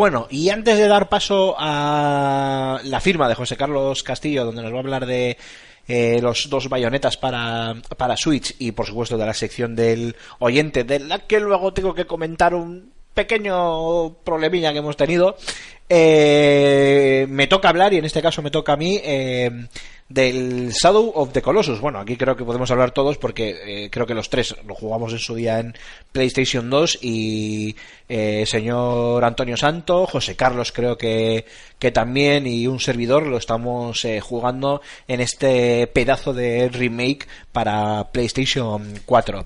Eh, antes de meterme en materia, eh, Alfonso, Mark, ¿jugasteis Shadow of the Colossus en PlayStation Yo, 2? yo me lo he pasado cinco veces. La versión de PlayStation 3 incluida. Sí, ¿Tú yo me lo tienes, vida, tú, tienes vida social? O... Quiero decir, De- depende. ¿quién, se, No, ¿quién no. se pasa un juego cinco veces? Es más, ¿quién se pasa un juego del Team Ico cinco veces? O sea, es más, ¿quién quiere sufrir el control de un juego de Team Ico cinco La veces? pregunta es esa, tíos. Sí, Es sí. Porque lo de ICO. Bueno, el ICO me lo pasé dos nada más. Bueno, sin más. Eh, cinco veces, vale. Va- Voy a dar por hecho que es que el juego te gusta. Y tú, Alfonso, me has dicho que dos. Sí, bueno, me lo pasé en su día en Play 2 y luego creo recordar que hace unos años sacaron una versión HD En PlayStation 3 conjunto con el ICO. y no me lo pasé del todo, pero vamos, que cuenta básicamente con que me lo pasé, porque soy así de gallo. Pero, Ah, para verlo. tú, no seas de Bilbao, ¿no? Sí. Me vi el final en YouTube, ¿no? Sí. No, ese es, ese es Raúl, que se ve un vídeo en YouTube, mira la carátula y dice un 8. ya está. Hostias, a ver, ahora que no está Raúl, vamos a darle. Vamos a darle, porque eh, en el primer Gears of War, el final del, del juego es cuando te enfrentas al General Ram. Efectivamente. Como Rulo era incapaz de fundirse al General Ram, cogió, dijo, me veo el final el vídeo final en YouTube y me pasó el juego. Hizo eso. ¡Qué grande! ¡Qué grande, sí señor! Bueno, va, eh, el que no, el que no haya mirado alguna vez cómo pasarse esa fase en cabrona en la que te has enquistado, o cómo superar un coloso que eres incapaz de matar, o cómo, yo qué sé, resolver el puzzle este que es imposible, que tiene la primera piedra, eh. Porque Mira, yo, ojo. yo he tenido algunos, yo he tenido algunos juegos que me he gastado la batería del móvil Pero- teniéndolo al lado. Pero qué época aquella, tío, qué época aquella de las aventuras gráficas cuando no había internet, macho. Que tenías que esperar Sí, o a la siguiente revista del Al mes siguiente con la guía de turno, o efectivamente. que había veces que no, que no había guía. O, Sí, o- o tener potra de que algún amigo del colegio o lo que sea estuviese jugándolo y te lo dijese, ¿no? O sea, ya había, o sea, el Monkey Island te podía durar dos meses. Sí, o, o te meses. O te metías en los en los en las salas de chat de Terra que lo mejor que podías pillar era con un con un cura pedófilo que quería quedar contigo. era tal cual. Sí, sí, sí, sí. Yo me, yo acuerdo cuando, cuando llegó internet y nos queríamos pasar los JRPG de turnos con las guías esas que hacía la gente de rollo trucoteca, que estaban Sí. súper mal redactadas. Sí, Oye, sí, sí. esas, esas guías, esas guías siguen estando en, en internet y están en formato PDF. Y te lees, te, te lees alguna que están ahí todavía en, en, en internet y es como, como el GIF animado de Mickey Mouse sacándose los ojos. Es una pas- Eh, eh, sí, sí, sí, o sea. Golden Sun, Game Boy Advance. Sí, No, no, sí, sí. sí. A ver, hay auténticas guías, chaval. son- Y, y me vais, mira, me vais a permitir que sea malo. Yo sé que esto, Cormac, lo tendrías que decir tú, pero te lo voy a robar. Esas, algunas de esas guías están firmadas por gente que hoy por hoy se le hincha el pecho y se le abren las plumas cual pavo. Eh, hablando de lo mucho y bien ¿Cómo? que saben escribir Sí, sí, sí. y lo profesionales y lo profesionales que son en Esto- el mundo del videojuego. Eso lo hemos hablado sí, sí. aquí y ha sido No, esto, yo en mi casa me enseñaron que se dice el pecado y no el pecador. Eh, hasta que un día se me hinchen las pelotas y empieza a contar de todo, ¿no? Que ya llegará. Pero bueno, dicho esto, si quieres luego off the records ya lo, ya lo comentamos. Pero sí, sí, y están firmaditas, ¿eh? Ahí, con PDF y en el, y el nombre debajo. Firmadito por fulanito de tal o fulanita de cual. Ahí están, sí señor. Dicho esto, Shadow of the Colossus. Eh, bueno, claro, es complicado porque tenemos que hablar del, del remake en sí. Eh, yo quiero comentaros antes de nada algo que me ha llamado poderosamente la atención. Y es que yo jugué la versión de PlayStation 2 hace más años que Carracuga y casi ni me acordaba. Me acordaba de los primeros colosos y del resto ya es como, vaya, era amor hermoso. Ya. Eh, voy por la mitad del juego, más o menos. Eh, creo, no, algo menos. Creo que voy en el séptimo coloso o algo así. Son 16, ¿no? Si no me equivoco. 16, Pues por ahí, por ahí andaré. En, en este caso no tiene tampoco mayor eh, importancia porque los colosos son los mismos, eh, la manera de matarlos eh, es idéntica. Y creo que en esta versión cambia, a nivel jugable lo que cambia es eh, a, a título de coleccionables y este tipo de, de historias, ¿no? Esto de lo de las frutas y alguna cosita más que tiene, que tiene el juego que lo dejamos ahí pues para aquellos hartos que les gusta ¿Frutas? explorar el mapa. Eh, sí, hay unas flores, Sí, tiene- unas, unas flores, unas frutas que se recogen de los árboles, una historia. Es que de los lagartos esos de toda la vida. eh, las, las colas de los lagartos, efectivamente. Yo es que paso, eh, de- no del Shadow del Colossus, ¿eh? sino de los juegos en general, a mí lo de los coleccionables me la ha pelado siempre.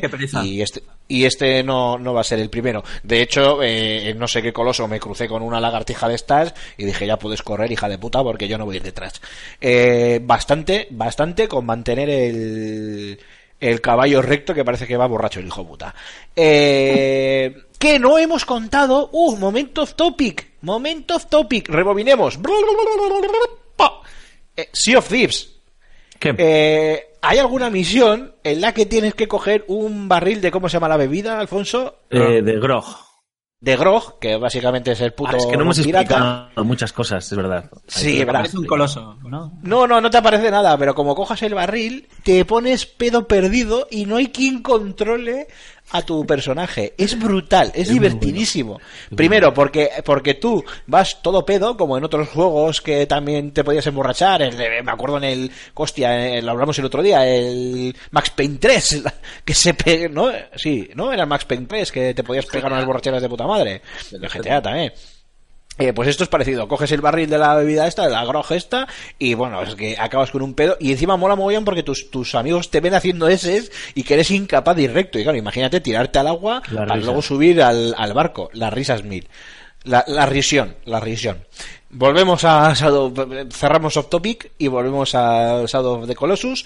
Eh, bueno, obviamente el juego eh, lo que quería comentaros antes que me ha llamado poderosamente la atención es que a nivel técnico está muy bien, le han hecho un lavado de cara estupendo. Obviamente no es eh, lo último de lo último, estamos hablando de un juego de PlayStation 2, pues que se le ha hecho un gran lavado de cara. No es, eh, no llega, mejor dicho, al nivel de lo que eh, hicieron los de, mm, eh, de Collision con eh, Gears of War Ultimate Edition, eh, que para mí a día de hoy es el, el remake del remake. Creo que no se ha hecho ninguno a la altura de ese, de ese juego, pero están cerca. O sea, se ha hecho un trabajo totalmente espectacular. Eh, de hecho, el juego en, en una galería de imágenes alardea precisamente de, de eso, ¿no? Donde te compara la imagen del juego original PlayStation 2 con la de PlayStation 4, eh, fotograma a fotograma, y, bueno, pues puedes ver la, la, diferencia, ya solo con jugarlo te vale. Y me ha llamado mucho la atención, eh, como claro, habiendo jugado eh, hace relativamente poco de Last Guardian, eh, todas las semejanzas que tienen ambos títulos. Vale, ya sabemos que el Team Ico, pues eh, es lo que tiene, ¿no? Que tiene su forma especial y particular de hacer los juegos y, tiene su propia impronta. Pero claro, te llama mucho la atención cómo llegas a ciertos templos que te recuerdan a muchos de los templos recorridos en The Last Guardian. Eh, te llama mucho la atención como cuando eh, te subes a un coloso y este se empieza a sacudir y te intenta, sol y intenta hacer que te sueltes, eh, pues te recuerda mucho a esos movimientos ortopédicos de cuando el crío subía al, al perro pollo ese, al perro pájaro, eh, a Trico. Eh, en algunos casos, en algunos casos, eh, yo creo que el, el, tema del plumaje de Trico es algo totalmente superlativo. Yo creo que no he visto nada, aparte de lo que ya hemos hablado del comportamiento del propio, del propio Trico dentro del juego, eh, eh, a nivel general, pues siendo más específico, el tema del, del plumaje es algo, repito, eh, superlativo pues también hay momentos en los que te tienes que agarrar a los pelajes que tienen los diferentes colosos, entonces te acuerdas mucho de, de Trico en, en ese sentido. Eh, el control es igual de nefasto, han cambiado el mapeado, han cambiado el mapeado de controles, ya no es como en el juego original, obviamente, lo han adaptado a un control un poquito más estándar, a lo que podríamos eh, encontrar en, no sé, pues en un Zelda, por deciros, un juego de aventuras. Eh, contamos con nuestro caballo agro, eh, una vez más, que, que, lo mismo, sigue con un control nefasto y me ha gustado mucho como eh, a nivel técnico hay una sensación cuando corres eh, por una pradera con agro, eh, cuando le espoleas y vas al, al, galope, el efecto, la mezcla de efectos, ¿no? Entre el blur, el efecto blur por la velocidad, el efecto, a ver cómo digo, la, la distancia focal, tanto del primer plano, donde tienes igual eh, la cámara a ras de suelo, con la hierba ondeada por el viento y pasando a toda velocidad frente a ti, el caballo al galope en un segundo plano y el fondo, porque claro, la distancia de dibujado es mucho mayor, eh, acercándose lentamente, ¿no? Además con esas especie como de eh, velocidades en, en tres pasos, ¿no?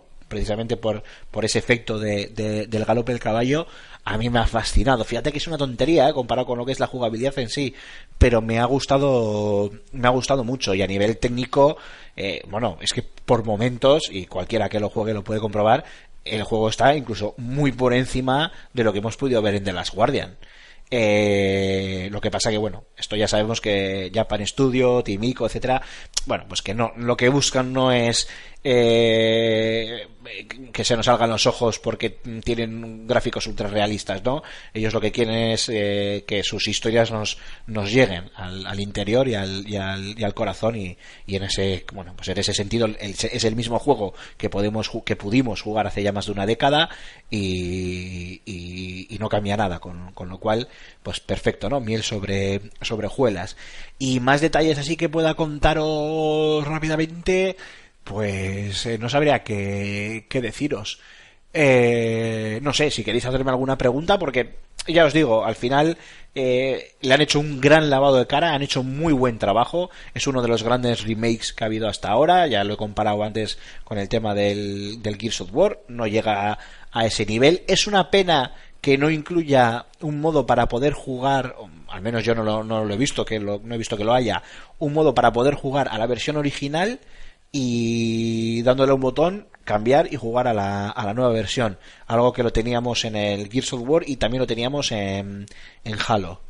Eso hubiera estado genial, ¿no? Esa, poder hacer esa comparativa en directo de, de jo, fíjate cómo se jugaba esto en PlayStation 2 hace una década y fíjate ahora, ¿no? Porque lo han, lo han adaptado muy bien.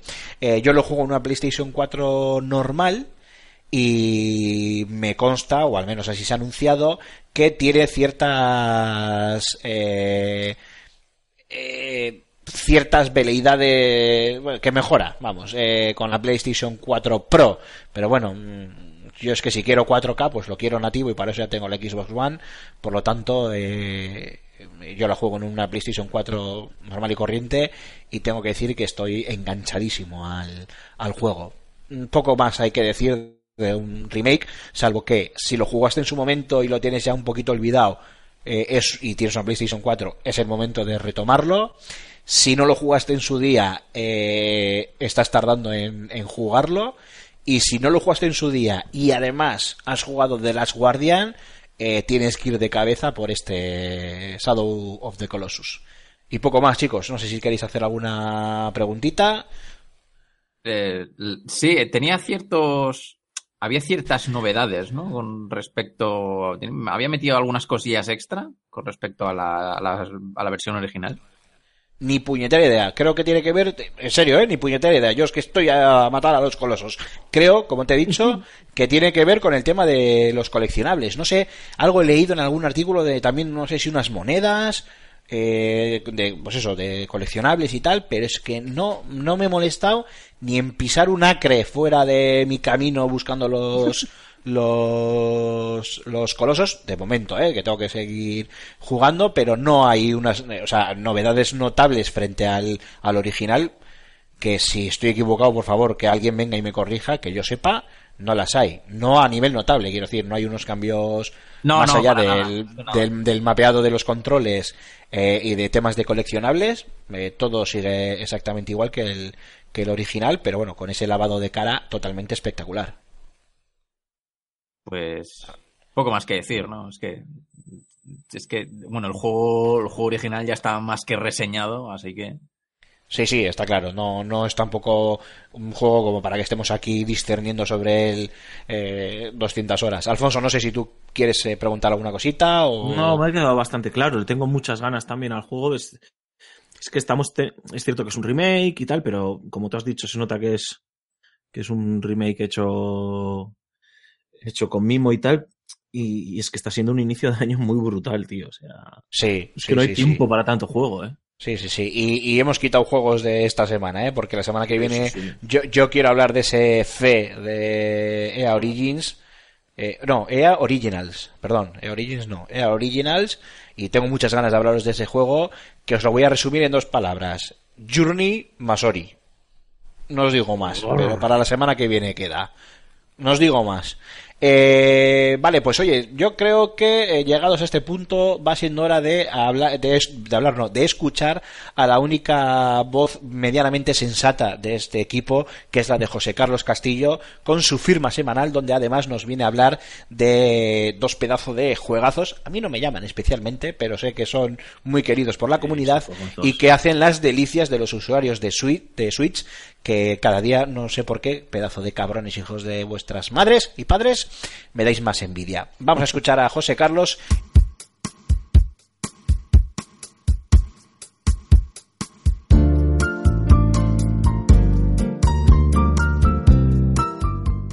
Bayonetta 2 es el motivo para reenamorarse de los videojuegos en su esencia más pura.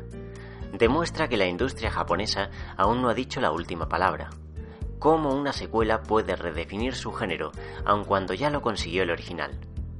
Si pensáis que este festival de alabanzas resulta exagerado, es que no habéis puesto las manos encima al oro mayúsculo de Platinum Games, porque basta una partida para caer rendido a los pies de la carismática bruja.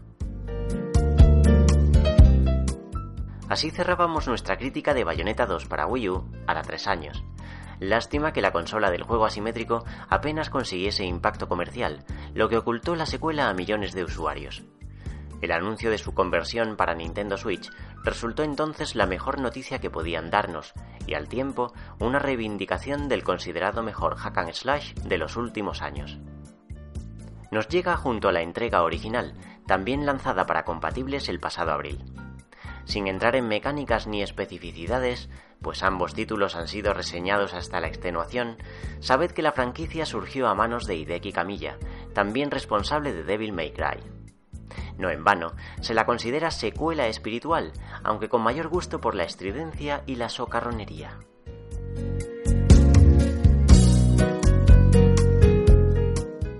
La historia de Bayonetta es la de una niña nacida del amor prohibido entre un sabio y una bruja, lo que derivó en una guerra sin cuartel. La armonía entre el mundo de los hombres, el infierno y el paraíso quedó afectada, por lo que Cereza, apodo familiar de la bruja, debe hacer frente a hordas de ángeles y demonios en un intento por dilucidar su pasado. Caótico e incoherente por momentos, el guion justifica refriegas a cada cual más espectacular, alcanzándose el clímax en la segunda entrega. Permiten familiarizarnos con un sistema de combate profundo a rabiar, combos mediante, que acaba convirtiéndose en verdadero protagonista de sendas aventuras. Aún así, se ofrece un modo automático, con el que los menos duchos ejecutarán florituras a un golpe de botón. La rejugabilidad es otra seña de identidad, con numerosos cuervos de umbra, tesoros y sarcófagos desperdigados por los niveles. También desafíos adicionales, que acometer en solitario o acompañados en el modo Clímax Múltiple de Bayonetta 2. Encontramos aquí una de las pocas novedades de la reedición, pues además de jugar en línea, podemos hacerlo localmente. En lo que al plano técnico respecta, Bayonetta y Bayonetta 2 corren a resolución 720p en los modos portátil y de sobremesa. Esto hace que la experiencia resulte más vistosa al jugar en cualquier parte, especialmente con la secuela, que mejora por la mínima aspectos como la nitidez de las texturas y los efectos de iluminación. Para bien o para mal, el original se mantiene tal cual lo recordamos, sin poder compararse a la espléndida versión para PC, por razones obvias. Jugar en el televisor, por su parte, evidencia falta de nitidez y dientes de sierra, con la única compensación de una tasa de frames más estable. Jugar a 60 FPS es posible incluso en modo desacoplado, lo que se antoja el gran aliciente del bundle. Por lo demás, se mantienen novedades de Wii U como el anecdótico control táctil, exclusivo del modo portátil, y varios atuendos made in Nintendo para Bayonetta, Link, Samus, Fox, Peach y Daisy, que desbloqueamos escaneando sus figuras amiibo o al progresar en el juego. Resumidas cuentas, Bayonetta y Bayonetta 2 brillan como pocos títulos en el modo portátil de Switch. La falta de resolución en sobremesa acaba pasándoles factura, especialmente al original, dados los años transcurridos. Mejores texturas, frame rate e iluminación a un lado, las novedades respecto a Wii U son inexistentes. Si los jugaste en su momento, valora la posibilidad de volverlos a disfrutar en todas partes. Si no, te aguardan dos obras maestras del género, sin discusión.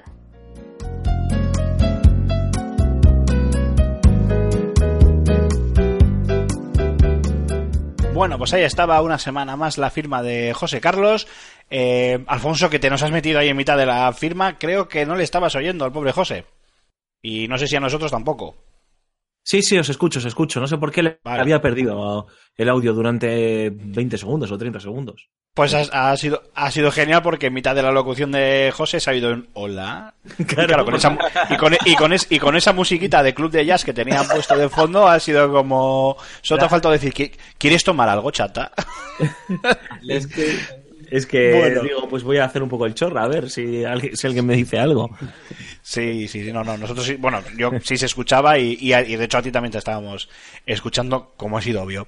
Eh, Marc, el rincón del oyente. Antes de que des paso a los comentarios del oyente, que además creo que esta semana solo tenemos un pequeño comentario en iBox, he de decir, eh, queridos oyentes, hemos tenido un problema con el teléfono de del programa, que por cierto, os lo repito rápidamente, 635 14 43 66. 635 14 43 66. Vuestras notas de audio a ese WhatsApp y nosotros al WhatsApp de ese número y nosotros lo reproduciremos aquí en el programa. Pero por desgracia, como os decía, he tenido que meterle mano al móvil, formatearlo y me he quedado sin, sin los mensajes de esta semana si es que alguno de vosotros, queridos oyentes, nos lo habíais eh, mandado. Si es así, nos lo podéis volver a reenviar, que nosotros la semana que viene, sin falta, lo pondremos aquí en el programa. Y si no lo habéis hecho, ahora es el momento de que os lancéis a la piscina y nos mandéis vuestras notas de audio con cualquier comentario, pregunta, eh, alusión, análisis, lo que queráis. Dicho esto, eh, Marc, venga, eh, vamos rápidamente con ese comentario que tenemos por ahí y despedimos el programa. Venga, pues el señor Miextron nos dice, gran programa, menudos temazos se pone Antonio, prefiero su selección musical. Es interesante cuando contáis cosas de las intri... intringulis de las desarrolladoras de videojuegos, el proceso, sus cotilleos y demás, más de eso, saludetes. Pues ya sabes, Aymar, despedido, fuera. Intríngulis y despedido él, no queremos oyentes así, cierra la puerta al salir. Fuera, venga, se acabó. Y Antonio no vuelve a presentar, por lo que lo digo yo. Alfonso Gómez, eh, director del Fan and Sirius, un placer haberte tenido una semana más aquí.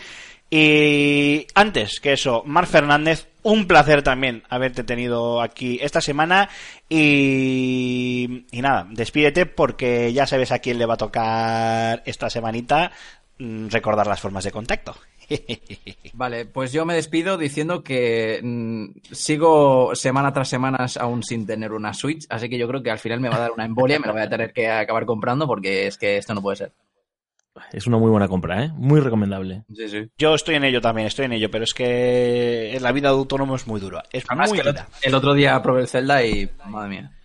Vale, estoy, voy a ver si desbanco a Alfonso como director del Fan and Sirius mientras él gobierna el mundo o algo así y ya con unos, me haré multimillonario, me caerán maletines y todas esas cosas, pues ya me compraré unas cuantas Switch. Dicho lo cual, oye, a ver, este año han tenido que llegar maletines de Nintendo porque para un año que les damos premios... Que maletines estoy forrado, chaval. Estoy sentado en estos momentos en billetes de 500. Sí, sí, con los que te limpias el ojete cada vez que vas a geniar. Efectivamente, chaval. Y punto. Dale, dale. Vale, no, no, dale tú, Alfonso, por favor, cierra el programa. Haznos este honor. Qué pedazo de gañán, tío. Pues bueno, ya sabéis, compañeros, eh, hasta aquí el programa de esta semana. Un auténtico placer, un gustazo. Em, ya sabéis dónde podéis, podéis encontrarnos. Podéis encontrarnos en fsgamer.com, en fanansiriusgamefestival.com, también en nuestro canal de YouTube, en nuestro eh, en nuestra cuenta de Twitter, revi- arroba revista fsgamer, también nos podéis encontrar en Facebook. Bueno, en definitiva, podéis escribirnos ahí donde queráis, en los comentarios de YouTube, en el, en iBox, en, por favor, en el WhatsApp de, del programa. Esperando, obviamente, que el manazas de Aymar no termine fastidiando los mensajes que nos hacéis llegar allí. Ojo, Y también- que ha sido solo, han sido solo los de esta semana, suponiendo que nos hayan mandado alguno, ¿eh? Yo creo que seguro que nos han mandado alguno y Arhuasca fijo, o sea, y no, y no Sí, pierdo sí. dinero. Yo no también he pensado lo mismo. pero por si acaso no vamos a jugárnosla. Y también nos podéis encontrar en nuestros twitters eh, personales, arroba aymar barra baja ciquilín, arroba alfonso gómez AG, arroba antonio santo, arroba bau barra baja er, arroba trurulius, arroba jogarto, arroba gambo 23, ¿no? Y Correcto. arroba cormac, que siempre me lío con tus números y tus guiones y tus cosas. Barra baja 91. Joder, es que, os- ¿por qué os ponéis barras bajas? Es que la madre que os Pues trajo. porque cuando no ponemos barra baja me dice, es que el nombre ya está cogido. Pero te lo dices así además, ¿eh? Sí, sí. Bueno, Alfonso, un placer como siempre y a ver si hay suerte y nos escuchamos la semana que viene. Sí, hombre, seguro que sí, joder. Un placer, lo mismo. Bueno, que la fuerza te acompañe. Marc, lo mismo, un abrazo y nos escuchamos la semana que viene. Pues venga, hasta la semana que viene. Y a vosotros, queridos oyentes, lo de siempre, muchísimas gracias por estar ahí. Os lo recuerdo una vez más a una costa de parecer pesado, que de hecho lo soy. 635 14 43 66. Repito, 635 14 43 66. Vuestro, nuestro número de WhatsApp, el número WhatsApp del programa, para que nos mandéis vuestras notas de audio. Notas de audio, si nos mandáis mensajes, vamos a pasar de ellos. Así que, notas de audio, para que los pongamos aquí en el rincón del oyente, que es vuestro rincón, y es el momento de daros la palabra a vosotros. Y poco más. Lo dicho, muchas gracias por estar ahí. Nos escuchamos la semana que viene. Un saludo a todos. Adiós.